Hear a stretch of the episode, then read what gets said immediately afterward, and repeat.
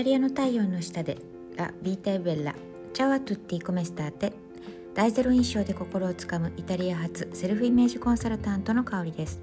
このポッドキャストではイタリア生活ビジュアル磨き年齢縛りのない女性の一生の輝きをテーマにお送りします。皆さんお元気でしょうか？はい。えー、毎度のことなんですけど相変わらずですねイタリア暑くて、えー、今日も35度36度かなっていうような状況なのであのそうすると火を使ってお料理する気なくなりません。そうまあそれもあってか、うん、あの最近最近というかまあ去年ぐらいかなあのその前の年ぐらいかなあのそうイタリアで今すっごいあのポキ丼が流行ってるんですよ。あのわかります？ハワイのハワイのですよね。あのご飯の上にこう、えー、生のサーモンサーモンのお刺身と、えー、マグロか。マグロのお刺身が本当はあのスタンダードなんですよね確か。マグロのお刺身とあと、えー、枝豆とか、えーまあ、いろいろ載ってると思うんですけどイタリアだとイタリアじゃないハワイだとポキ。だけどイタリアだとポケなんですよ。うん、でそうだからそのポケが、えー、今そのポポケ屋さんっていう専門のお店もいっぱい増えてますしあとはあのレストランでも、えー、メニューの中にこのポケを入れて、えー、例えばサーモンだったり、えー、そうですね。なんかいろんなポケと言いつついろんななんかあのチキンが入ってたりですとか、えー、マグロが入ってたりですとかなんか結構あのかなりクリエイティブな、うん、内容になっていて全然ポキじいわゆるスタンダードのポキじゃないじゃないかっていうような感じのものが今すごい増えています。まあ、それがねあのお手軽だしあの火を使わないでもこうねテイクアウトできるということで今ねイタリアで非常に人気です。うん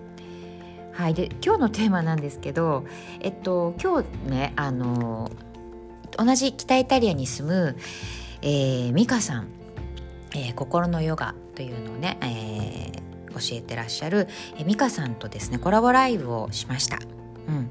すっごい綺麗な方なんですよ。うん、で見た目も綺麗なんだけどねあのとっても心が綺麗な方で、うん、そうそうあのよかったらあのインスタライブの方もあの残ってるんで見ていただけると嬉しいんですけれども、まあ、そこでちょっとね話した内容をこちらでもねちょっと話したいなと思って、えー、今日は撮ってみたいと思います、えー、テーマはイタリア女性はなぜ自信があるのか、うん、このテーマであの美香さんともいろいろちょっとねあの我々の視点から見たあのなんで自信がねこんなにあるんだろうっていうのをねちょっとお話ししてるんですけれどもえっと私は、えー、2つ大きく、えー、分けて、うん、2つ言えることがあるなっていうふうに思ってます。でその1つ目が、えー、やはりねイタリアの方ってすっごい褒め上手なんですよ。何でしょうねもう、うん、もうなんかの褒め方が大げさなぐらい褒めるのが上手、うん、なんですよね。うん、であの結局もうね代々先祖の頃からというかあの皆さんもう大人が子供に対してもう本当にあなたは世界一美しいとか本当にあなたはあの世界一優秀とかそういうレベルでめちゃめちゃ褒めてるのでその、まあ、褒められると嬉しいって子供もやっぱり思うしあのそれが分かるとじゃあ誰かに同じ言葉をかけたら喜んでもらえるなっていうのも分かってくるじゃないですか成長とともに。だからあの本当に褒めて褒められての関係がこう循環していてそうあのすごくね皆さん褒め上手なんですよね。で結局それが、えーまあ、効果となってですねあの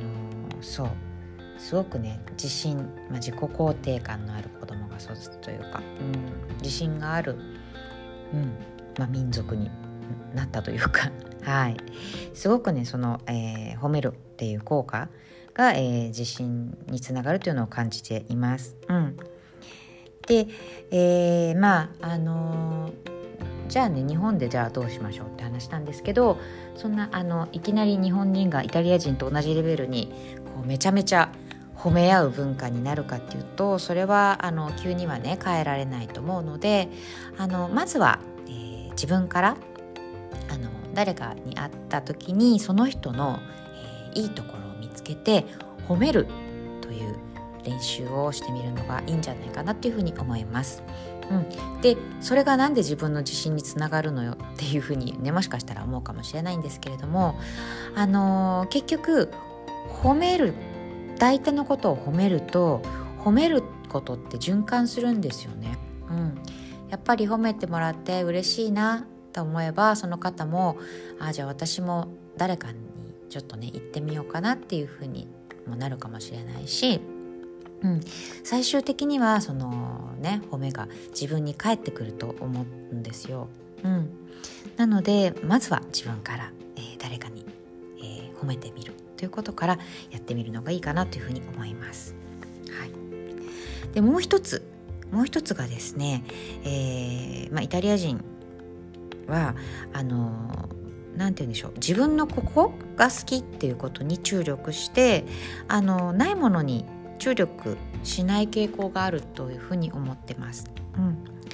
つまり何でしょう。その自分が例えばなんだろう足が太いからとかお尻が大きいからとか何でしょう。うん。背が小さいからとか、